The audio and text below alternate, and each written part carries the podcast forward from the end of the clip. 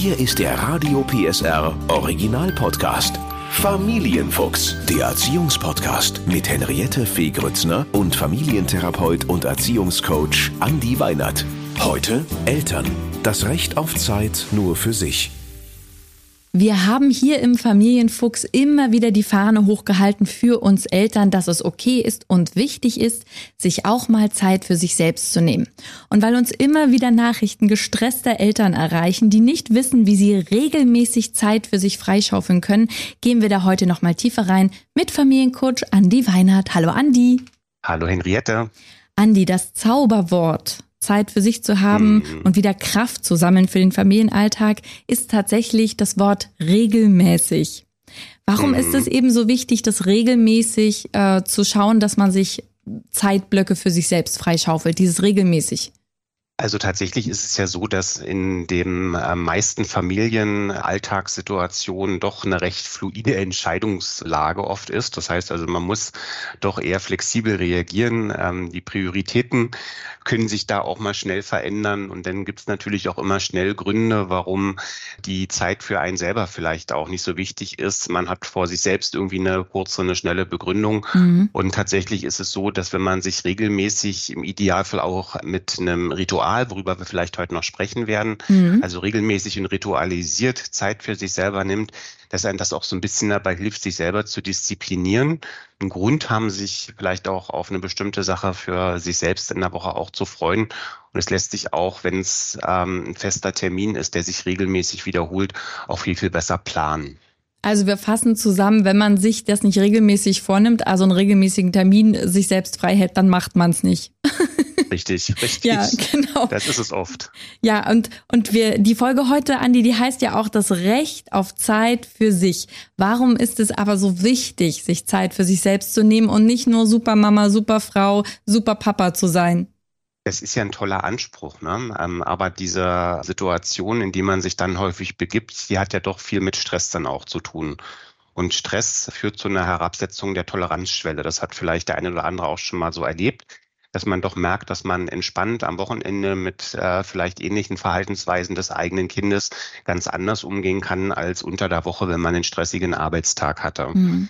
Das zweite ist das, dass man, wenn man ja für sein Kind da sein möchte, gerade auch in Situationen, die man vielleicht auch verändern möchte, dass man dafür auch ein gewisses Reflexionsvermögen braucht. Mhm. Und dieses Reflexionsvermögen, das braucht auch Energie, die muss ich haben.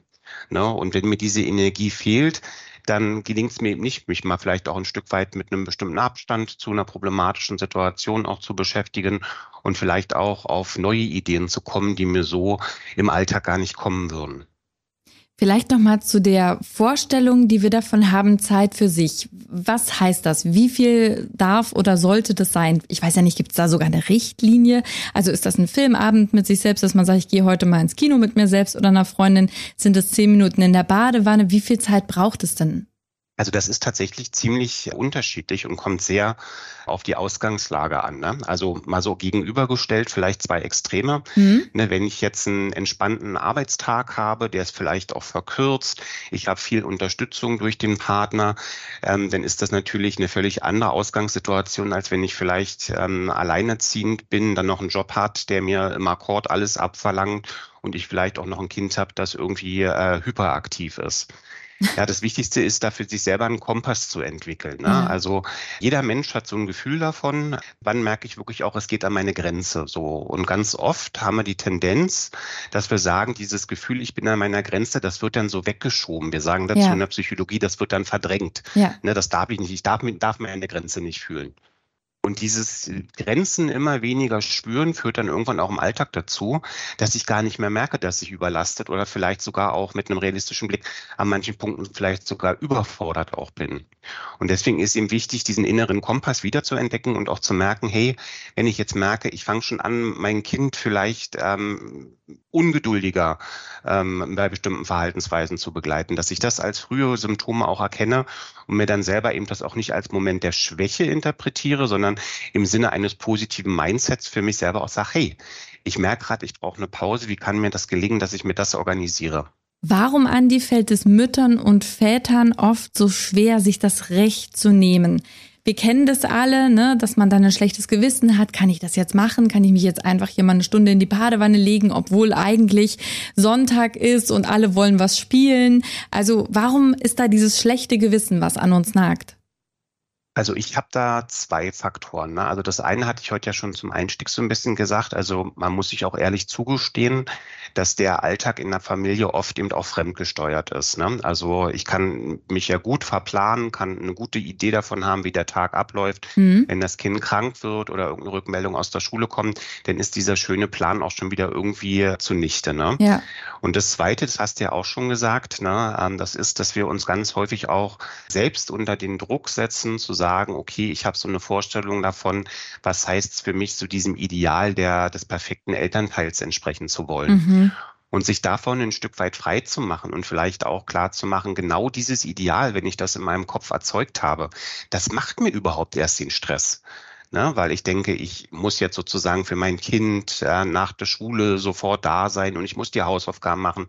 Und dieses müssen, müssen, müssen, umso häufiger ich das sozusagen auch in meinen Gedankenmustern wiederentdecken kann, desto wichtiger ist es, dass man mal innehält und dann sich auch selber so ein Stück weit fragt, sind das jetzt vielleicht Versagensängste, dass ich das Gefühl habe, oh Gott, wenn ich mir das eingestehe, dann ist das vielleicht ein Stück weit für mich auch ein Eingeständnis, dass ich da irgendwo versagt habe?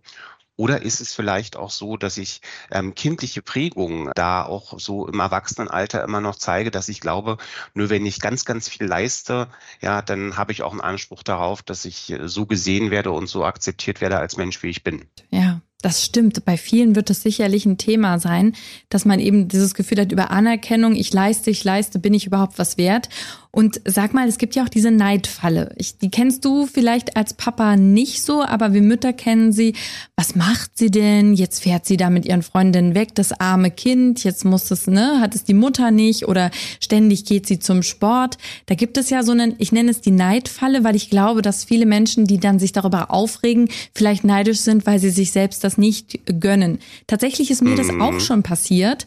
Du weißt ja, dass ich als Moderatorin viel, viel unterwegs bin. Ich aber extrem extrem gut organisiert bin. Ne? Ich habe meinen Partner, ich habe meinen Papa, die da auch dann mal einspringen und habe aber auch ganz viel Lücken, wo ich natürlich für mein Kind da bin. Also das wirkt manchmal mehr, aber ich natürlich merke das auch. Naja, und dein armes Kind und es, so als wäre es verwahrlost, was überhaupt nicht der Fall ist. Ne? Aber es braucht mhm. eben eine gute Organisation. Wie funktioniert das? Und wenn ich da bin, bin ich dann auch wirklich ganz da. Aber das habe ich auch schon gespürt und ich hatte das Gefühl, dass die Frau, mit der ich darüber gesprochen habe, dass da tatsächlich auch ein Neid war, dass die gesagt hat, du gönnst dir das zu arbeiten oder einfach auch mal zu sagen, heute Abend äh, lege ich mich eben mal eine Stunde in die Wanne oder wie auch immer. Weißt du, wie ich meine? Mhm. Also ich habe dazu zwei Gedanken. Der erste Gedanke, der mir ganz oft kommt, wenn es um das Thema Neid äh, geht, den hast du eigentlich im Endeffekt auch schon so ein bisschen in deiner Darstellung äh, gerade benannt. Also Neid muss man sich ein Stück weit auch erstmal verdienen. Das klingt jetzt erstmal nach einem relativ plumpen Spruch, aber da hängt ein bisschen Wahrheit auch drin. Mhm. Das heißt also, natürlich kann das sein, dass jemand, der jetzt aufgrund bestimmter Voraussetzungen nicht so selbstbestimmt seine Familie durchorganisieren kann, dass der sich natürlich etwas anderes wünscht und dann findet ein ganz klassisches Phänomen statt. In der Psychologie nennen wir das Projektion. Ich suche mir jemand anders, an dem ich diesen Konflikt dann abhandle. Mhm, Wenn ich mhm. das merke, dass das bei mir gerade ein Thema sein könnte, dann ist immer das ganz Wichtige, dass ich mir selber überlegen kann, wie will ich denn jetzt mit diesem Phänomen Neid umgehen? Ich kann mich davon verunsichern lassen. Ich kann sagen, ich gehe in eine Rolle, dass ich das Gefühl habe, ich muss das rechtfertigen, was ich da tue, warum mein Leben anders ist. Ich kann das tatsächlich aber auch als ein Phänomen einfach stehen lassen und kann empathisch mit der Person sein und sagen, hey, wenn du dir das auch wünschst, das ist gar nicht so schwer. Willst du mal von mir wissen, äh, wie so meine Tipps und Tricks da aussehen? Ne? Also, mhm. dass man vielleicht äh, rauskommt aus der Rolle des Rechtfertigenden und eher dazu einlädt zu sagen, du glaub mir mal, das war vielleicht für mich zum Anfang auch total schwer, ja, dass ich gelernt habe, okay, ähm, ich äh, will meine Zeit auch ein bisschen ein Stück weit für mich so und so organisieren. Aber mir ist es dann letztlich gelungen und wenn du merkst, dass du das auch gerne hättest, lade ich dich ein, versuch's doch auch mal. Ja, das ist eigentlich schön, dass man, äh, dass man da nicht das abblockt, sondern dass man denjenigen einlädt und sagt, komm, ich, ich kann dir zeigen, wie das geht. So und so organisiert man sich. Ja, Ja, finde ich gut. Trotzdem äh, glaube ich, dass bei dem einen oder anderen vielleicht dennoch Blockaden sind, sich die Zeit und somit auch das Recht für sich selbst äh, einzustehen zu nehmen. Ähm, wie kann man denn aufspüren, wo es bei einem selber hängt? Also gibt es da irgendeinen Trick, dass man sagen kann, warum gönne ich mir das nicht? Und äh, wie löse ich vor allem die Blockaden auf, wenn ich sie finde? Ich glaube, grundsätzlich ist das im Umgang mit Blockaden so, dass es sich erst einmal lohnt, überhaupt mitzubekommen, hoppla, ich habe da etwas, wo ich nicht weiterkomme, wo ich mir eine Veränderung wünsche. Ich glaube, das ist oft so der erste Schritt. Da kommt auch manch einer so gar nicht so einfach hin, das zu merken, ne, dass, dass das eine Blockade auch sein könnte. Mhm. Und was ich auch immer ganz äh, wichtig in der Betrachtung finde, ist, eine Blockade blockiert zwar, aber die hat eine positive Absicht. Das heißt also, es lohnt sich durchaus erstmal zu verstehen, warum ist denn die da? Warum kann ich mir das nicht gönnen? Kann ich jetzt natürlich in einem sehr negativen Mindset beantworten und sagen, wie kriege ich denn jetzt sozusagen eine Defizitantwort? Mhm. Ich kann mich natürlich aber auch fragen, hey, Vielleicht geht es ja auch irgendwie darum, dass ich, dass ich will, dass mein Kind geschützt wird. Oder vielleicht geht es auch irgendwie um eine kindliche Prägung, über die ich vorhin schon gesprochen hatte, dass mhm. ich glaube, nur ich kann alles richtig gut. Mhm. Ne? Mhm. Und ich glaube, so der wichtigste Punkt, weil du sagst, was gibt es denn für einen einfachen Trick? Der einfachste Trick ist, sich mit jemandem darüber zu verständigen, bei dem man sagt, das ist ein gutes Gespräch, der kann mich verstehen, der kommt vielleicht auch nicht äh, also auf mich zu und sagt gleich, bap, bap, bap, bap, bap, so musst du das machen. Und das ist ein guter Gesprächspartner, der mir auch dabei helfen kann, zu sagen, hey, was denkst denn du, warum das bei mir so ist? Ne, und dieses sich anderen mitteilen, ähm, die Offenheit auch besitzen, zu sagen, hey, was denkst denn du dazu? Wie löst du so ein Problem?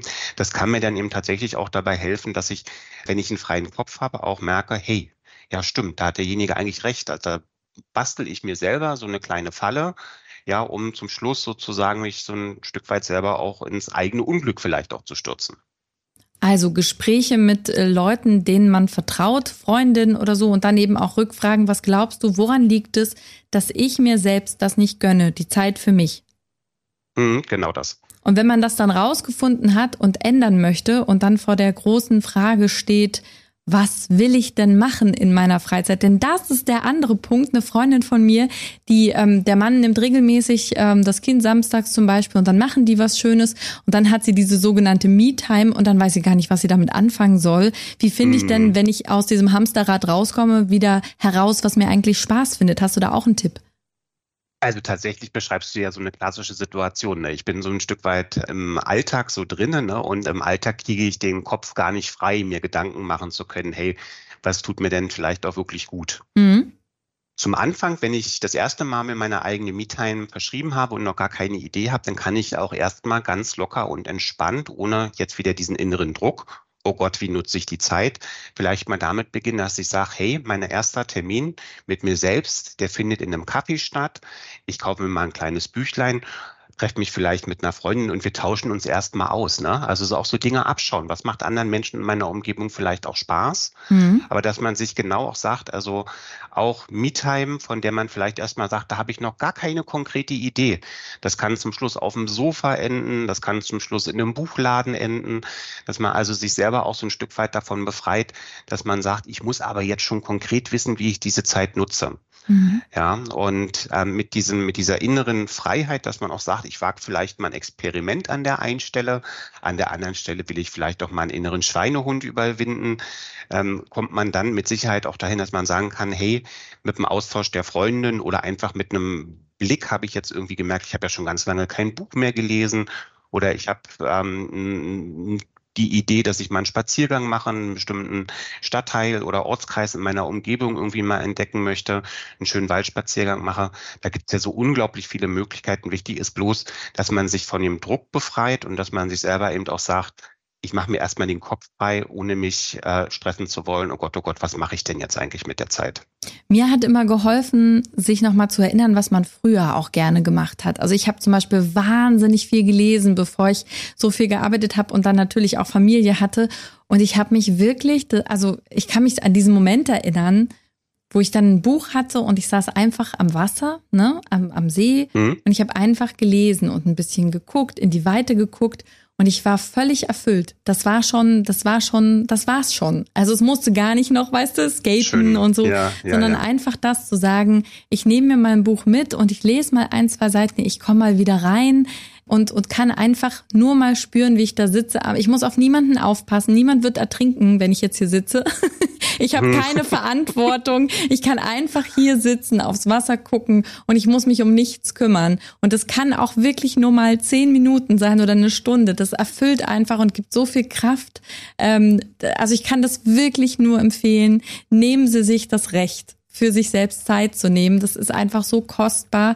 Und du sagst es ja auch immer, Andi, in, in vielen Folgen schon.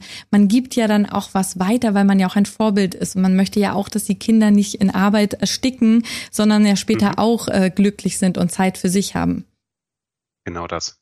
Aber ich wollte dich noch was fragen. Rituale zur Selbstfürsorge, da hast du doch bestimmt auch was für uns gibt es ganz verschiedene Möglichkeiten. Wichtig ist, dass man sein für sich individuell gut passendes Ritual findet. Das heißt also, man kann beispielsweise, so wie du schon sagst, sich äh, überlegen, dass man sagt, man hat so einen Ort der Ruhe, den man sich selber schafft zu dem man immer wieder zurückkehrt, weil einfach die Umgebung einem da auch gut dabei hilft. Äh, man kann beispielsweise auch so ein Ritual festlegen, dass man sagt, man hat bestimmte feste Tage, wo dann vielleicht Mama ist immer, hat montags ihre Me-Time, Papa hat dann immer Donnerstag seine Me-Time, dass man ähm, letztlich auch so ein Stück weit ja für sich selber auch schaut, wo kann man im normalen Familienalltag das auch gut platzieren, dass es möglichst wenig störungsanfällig platziert ist, sage ich immer wieder. Und das, das Zweite, was es sozusagen für ein Ritual auch immer braucht, ist, dass man auch wirklich sagt, okay, ich habe was, was mir auch wirklich Freude bereitet. Das Thema hatten wir ja gerade. Und dass nicht zum Schluss die Me-Time für mich selber noch zur Belastung wird. Ne? Also auch das erlebe ich häufiger in der Praxis, dass dann die eigene Zeit noch zu einem Stressfaktor wird, weil das, was ich mir da reingepackt habe, das ist eben doch nicht das, was mich 100 Prozent entspannt. Genau. Ne, wenn man das Gefühl hat, jetzt habe ich endlich Zeit, jetzt will ich alles, was ich irgendwie die letzten Jahre nicht machen konnte, will ich alles jetzt gleichzeitig machen. Mm, genau ja. das. Und dabei ist es ja schön, äh, loszulassen und zu gucken, was auch kommt. Also Andi, wir nehmen alle mit aus der Folge. Unbedingt regelmäßige Zeiten in den Kalender eintragen mit dem Partner oder wenn man mhm. alleinerziehend ist, mit Bezugspersonen sprechen, sodass das eben möglich ist, zum Krafttanken Auszeiten zu nehmen ähm, und auch Rituale zu schaffen und gegen das schlechte Gewissen auch arbeiten, aufspüren, wo ist die Blockade und sie dann am besten mit einem schönen äh, Latte Macchiato ertränken. Das hast du sehr schön zusammengefasst, genau das. Danke, Andi. Gerne. Der Podcast rund um Familie, Eltern, Kinder und Erziehung mit Familientherapeut und Erziehungscoach Andi Weinert. Alle Folgen hören Sie in der Mehr PSR App und überall, wo es Podcasts gibt. Familienfuchs ein Radio PSR Original Podcast. Moderation Henriette Fee Grützner. Eine Produktion von Regiocast, deutsches Radiounternehmen.